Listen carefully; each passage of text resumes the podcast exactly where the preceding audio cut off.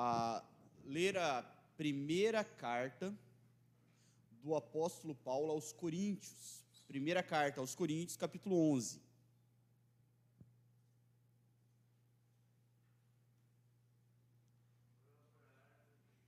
A partir do verso 17.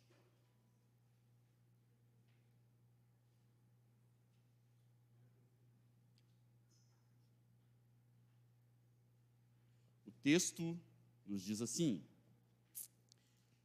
Entretanto, nisto que vou lhes dizer, não os elogio, pois as reuniões de vocês fazem mais mal do que bem. Em primeiro lugar, ouço que, quando vocês se reúnem como igreja, há divisões entre vocês. Até certo ponto, eu creio. Pois é necessário que haja divergências entre vocês, para que sejam conhecidos quais dentre vocês são aprovados. Quando se reúnem, não é para comer a ceia do Senhor, porque cada um come a sua própria ceia, sem esperar pelos outros. Assim, enquanto um fica com fome, o outro se embriaga. Será que você não tem casa onde comer e beber, ou desprezam a igreja de Deus e humilham os que nada têm? Que lhes direi? Eu os elogiarei por isso? Certamente que não. Pois o que recebi do Senhor também lhes entreguei, que o Senhor Jesus, na noite em que foi traído, tomou o pão e, tendo dado graças, o partiu e disse: Este é o meu corpo que é dado em favor de vocês, façam isso em memória de mim. Da mesma forma, depois da ceia, tomou o cálice e disse: Este cálice é a nova aliança no meu sangue. Façam isso sempre que o beberem em memória de mim. Porque sempre que comerem deste pão e beberem deste cálice, vos anunciam a morte do Senhor até que ele venha. Portanto, todo aquele que comer o pão ou beber o cálice do Senhor indignamente será culpado de pecar contra o corpo e o sangue do Senhor. Examine-se o homem a si mesmo, e então coma do pão e beba do cálice. Pois quem come e bebe sem discernir o corpo, come e bebe para sua própria condenação. Por isso há entre vocês muito, muitos fracos e doentes, e vários já dormiram. Em algumas traduções, vários já morreram. Mas, se nós não examinamos a nós mesmos, não receberíamos juízo.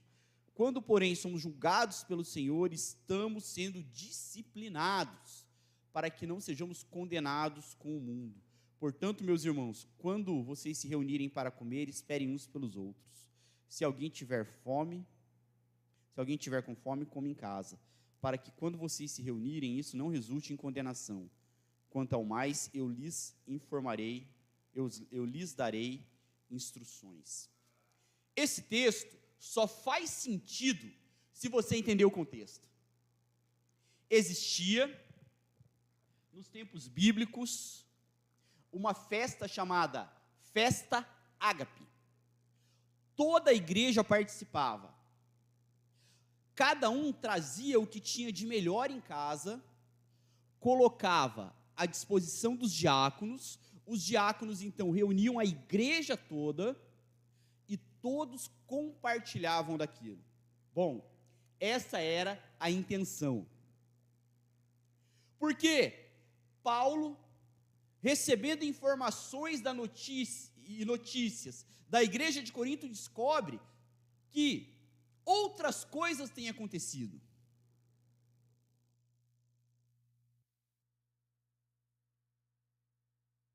Cobre que essas reuniões na cidade de Corinto,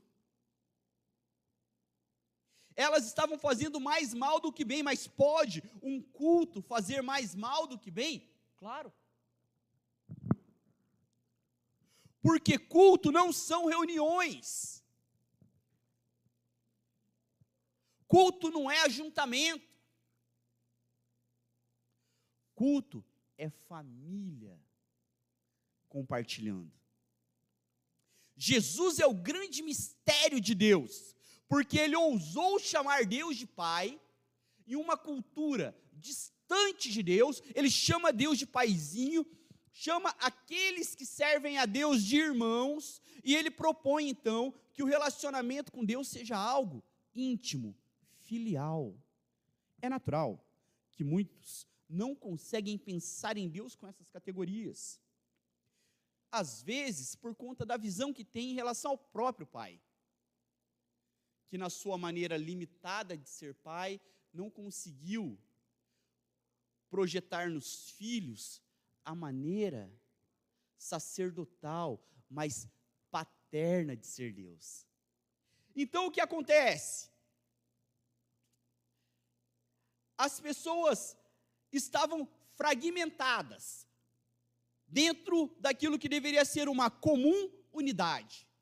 Deveria ter comunhão, partilha, mas estavam havendo divisões e egoísmos, várias expressões de egoísmos. O desafio de Paulo para a comunidade de Corinto era ensinar a expressar a salvação de uma forma plural em, uma, em um mundo individualista, onde cada um pensava só em si. Perceba que Paulo diz que a ceia não era do Senhor, a ceia era deles. Cada um come a sua própria ceia. Então, as pessoas levavam o que elas tinham de melhor, elas comiam aquilo que elas tinham levado, elas se embriagavam, alguns tinham a prática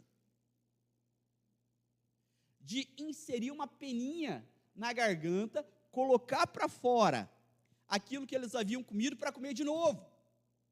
Enquanto muitos da comunidade de fé, que eram mais carentes, ficavam com fome. A ceia era deles, não era do Senhor. Cada um comia e bebia o que trazia e não sobrava para os demais. Mas me parece que a proposta bíblica de Jesus é que aqueles que têm mais repartem mais. Porque se o Pai é nosso, o pão também é nosso. E isso, essa história de comer primeiro e oferecer depois, começou lá em Gênesis. E não parou até hoje. Eva fez isso com Adão. Comeu e ofereceu. Na igreja de Corinto era assim. E a grande pergunta que emerge, olhando para esse texto e olhando para a comunidade de fé, é: não tem sido assim até hoje? Nós não temos aquele pensamento, primeiro nós, depois os outros.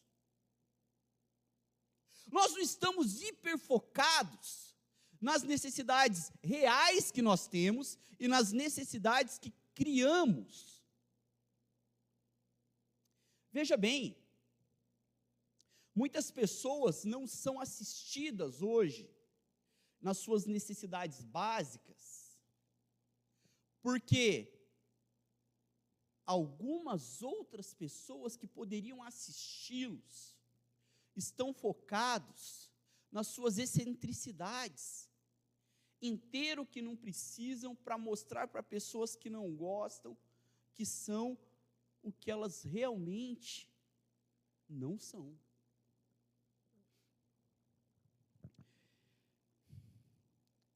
O texto é muito claro.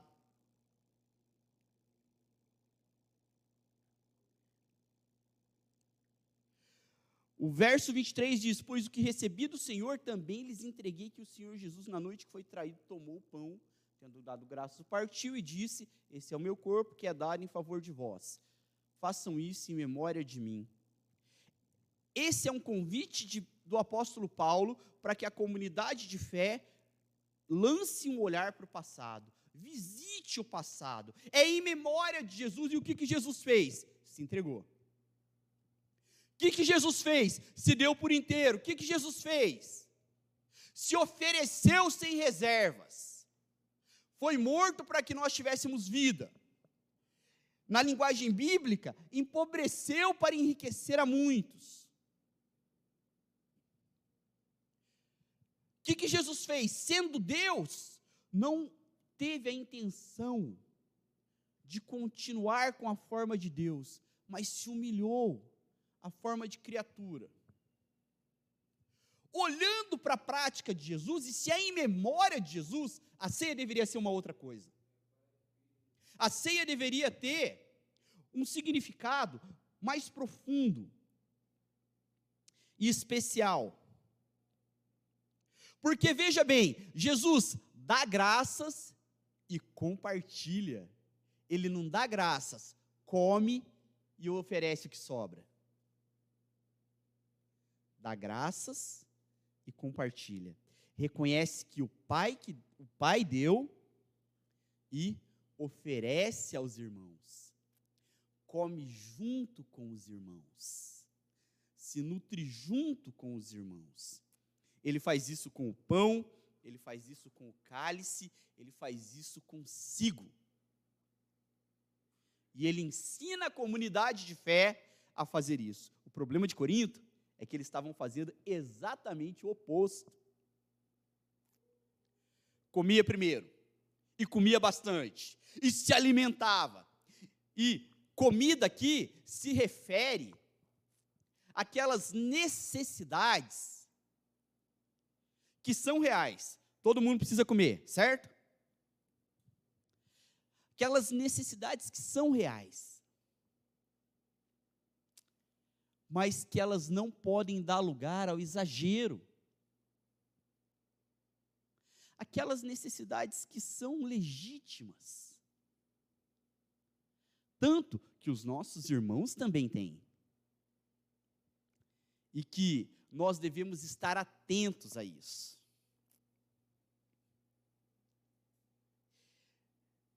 Se nós temos um convite a visitar o passado, quando Jesus fala para nós fazermos isso em memória dele, nós temos também um convite para olhar para dentro. Examine-se o homem a si mesmo e coma do pão e beba do cálice. Ah, aliás, o verso 27 antes. Porque todo aquele que come o pão ou bebe o cálice indignamente, será culpado de pecar contra o corpo e o sangue do Senhor. E aí sim, examine-se o homem a si mesmo, então coma do pão e beba do cálice. Por que comer indignamente? Comer indignamente é não orar antes da ceia? Porque veja bem, toda santa ceia nós fazemos da seguinte maneira: a igreja historicamente faz da seguinte maneira: fecha os olhos, pede para examinar-se, pede perdão pelos pecados e se nutre dos elementos da ceia. Eu quero chamar sua atenção para o fato de que, quando muitas vezes nós oramos e confessamos os nossos pecados, nós dizemos com essa atitude de assim: estou apto para participar da mesa do Senhor, o que é uma mentira. Você não é apto porque você confessa os seus pecados. Você é apto por causa do que Jesus fez pela tua vida. Só Jesus te torna apto para participar da mesa dele. As nossas ações não. A nossa conduta não.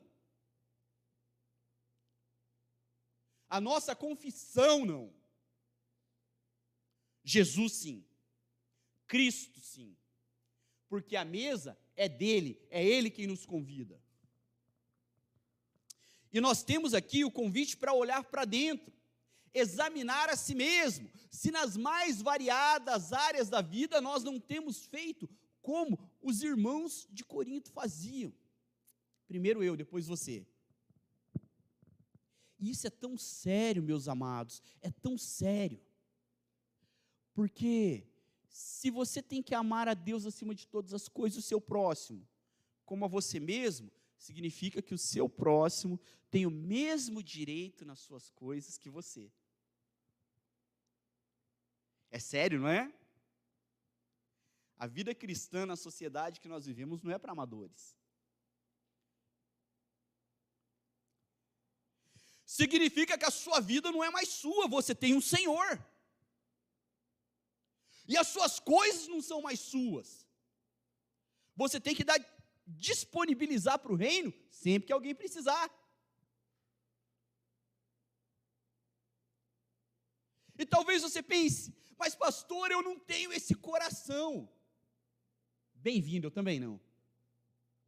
Mas nós lutamos juntos para que dia após dia nós possamos tomar a nossa cruz e compartilhar, porque o Evangelho é partilha, e é partilha em família, onde todos têm o mesmo Pai, e é um Pai de amor, é um Pai de perdão, é um Pai de misericórdia, é um Pai de acolhimento. Presta atenção numa coisa: na família, você não precisa se esforçar para ser aceito, você já é. Você não precisa agir de forma diferente. Você é aceito e amado como você é. Porque é família. É simples assim. Família.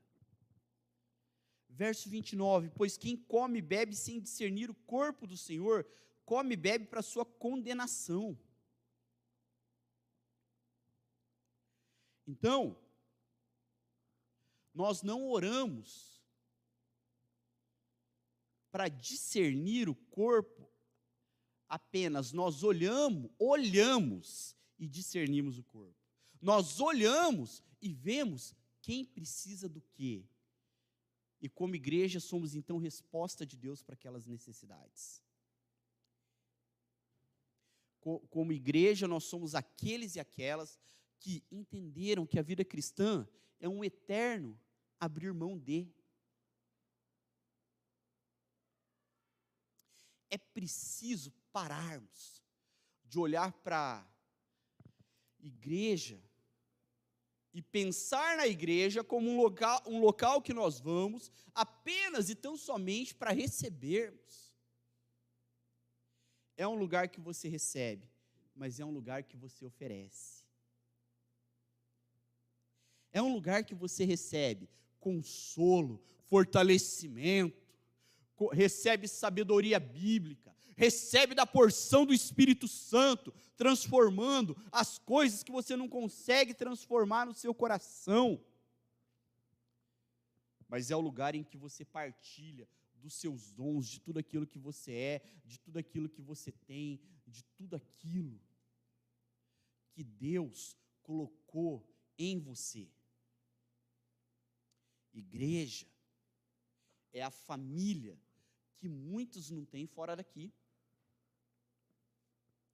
Igreja é o lugar onde você serve, por exemplo, ouvindo alguém, compartilhando alimento, mas simplesmente colocando a mão no ombro e chorando junto. A festa ágape era para ser uma grande celebração. Nós transformamos a ceia quase num rito fúnebre. A festa ágape, a ceia do Senhor, era para ser uma festa. Porque a gente está fazendo em nome e para um Deus vivo, não um Deus morto. Mas um Deus que vive. O verso 30 até o 33 diz assim: Por isso há entre vós muitos fracos e doentes, e vários já dormiram. Mas se nós não examinássemos a nós mesmos, não receberíamos juízo. Quando, porém, somos julgados pelo Senhor, estamos sendo disciplinados para que não sejamos condenados com o mundo. Portanto, meus irmãos, quando vocês se reunirem para comer, esperem uns pelos outros. Nós estamos falando de comida. A minha família sabe como é difícil para mim. Então, o desafio é primeiro o outro, depois você. O desafio é ter esse coração como o coração do Senhor Jesus. O desafio é fazer contrário àquilo que tem sido feito historicamente por uma sociedade que olha para a vida e entende que quanto mais acesso você tem às coisas, e quanto mais privilégios você tem, e quanto mais primazia você tem, quanto mais status você tem, mais sucesso você tem na vida. O Evangelho é a antítese disso. O Evangelho é o contrário disso. Os últimos são os primeiros, maior é o que serve. Tem a impressão que grande parte dos nossos problemas são causados porque nós temos focos, foco nas nossas necessidades e não naquilo que o Evangelho diz. Tira as tuas necessidades do centro e começa a servir com aquilo que Deus te deu. Tira os olhos daquilo que está ruim na sua vida. Começa a olhar para as Escrituras e fala: Senhor, tem muita gente que também está passando por situações delicadas. E eu posso, então, abençoá-los com aquilo que o Senhor me deu. Não interessa se você abençoa de forma grande, exponencial, ou de forma pequena, com um gesto, uma atitude, uma pequena e simples, singela ação. Entenda uma coisa: não tem pobre que não possa ajudar alguém, nem rico que não precise de ajuda. A nossa sociedade do rico ao pobre está quebrada. O problema é que a gente pensa apenas em categorias financeiras. Às vezes a pessoa anda do jeito que ela anda, veste que ela veste, come que ela come e ostenta do jeito que ela ostenta, exatamente porque ela tem um buraco enorme dentro do coração e precisa de reconhecimento e amor. Alain de Botton, um teórico francês, escritor francês, ele não é cristão. Ele diz que toda ostentação é falta de amor. Pessoas que precisam ser amadas. O ágape, a palavra ágape significa amor. A ceia era para ser a festa do amor. Porque o amor de Deus é partilhado do pão e do cálice. Ele partilhou do corpo de Cristo e do sangue de Cristo. E nós temos aqui então o convite para olhar em volta, esperem uns pelos outros. Verso 34: Se alguém tiver fome, come em casa, para que quando vocês se reunirem, isso não resulte em condenação. Quanto ao mais, quando eu for, lhes darei instruções. Pessoas que tinham levavam daquilo que tinham, comiam que tinham, comiam dos outros, alguns ficavam com fome. Paulo está dizendo: olha, não é esse caminho. Não é assim que vocês devem proceder. Vocês olhem para o passado, é em memória de Jesus. Olhem para o futuro, é até que ele venha. Olhem em volta, esperem uns pelos outros e olhem para dentro, examine-se cada um a si mesmo. Entendam que igreja é família. Entendam que na família cada um tem o seu lugar e pode ser o que é. Entendam que família é lugar de partilhar, de comer junto de poder usufruir do papel que Deus te atribuiu naquela família. E cada um tem o seu.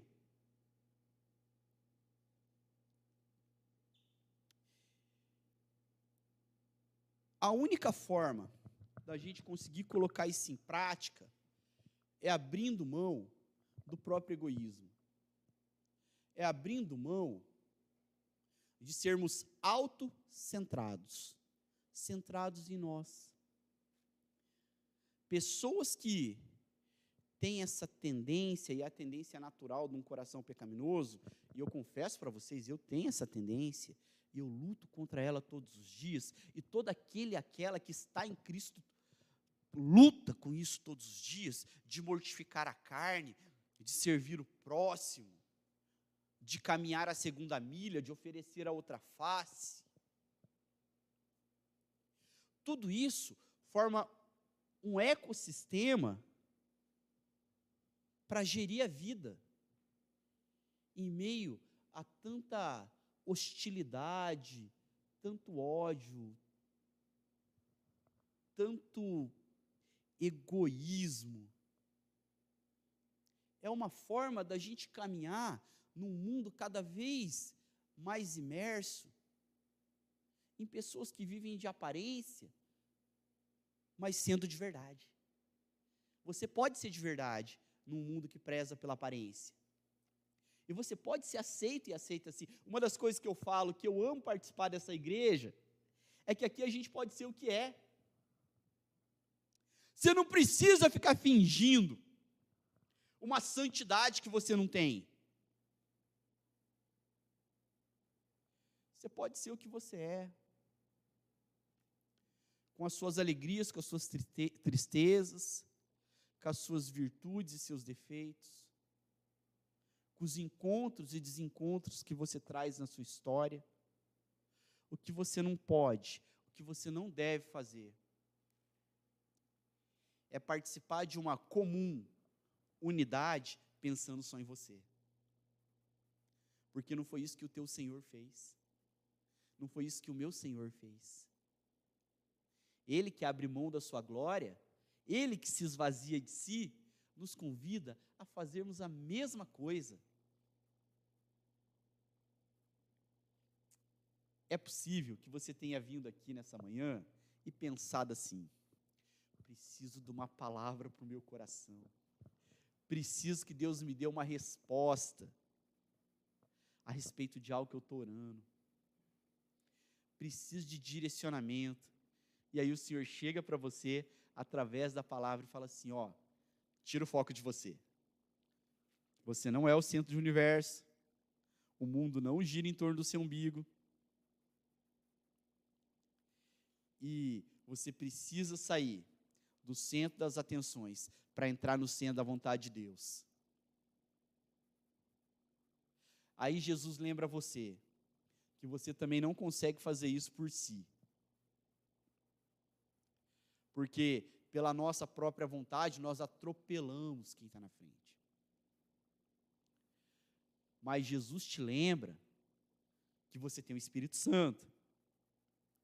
E é Ele que vai te ajudar a dizer não para a sua própria vontade, dizer sim para a vontade de Deus, até você aprender, até você entender,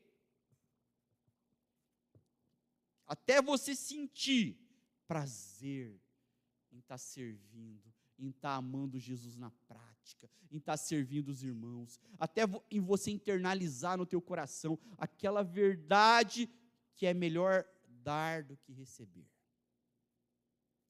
até você sentir prazer em ver, sendo, em ver alguém sendo abençoado, porque você abriu mão do seu tempo.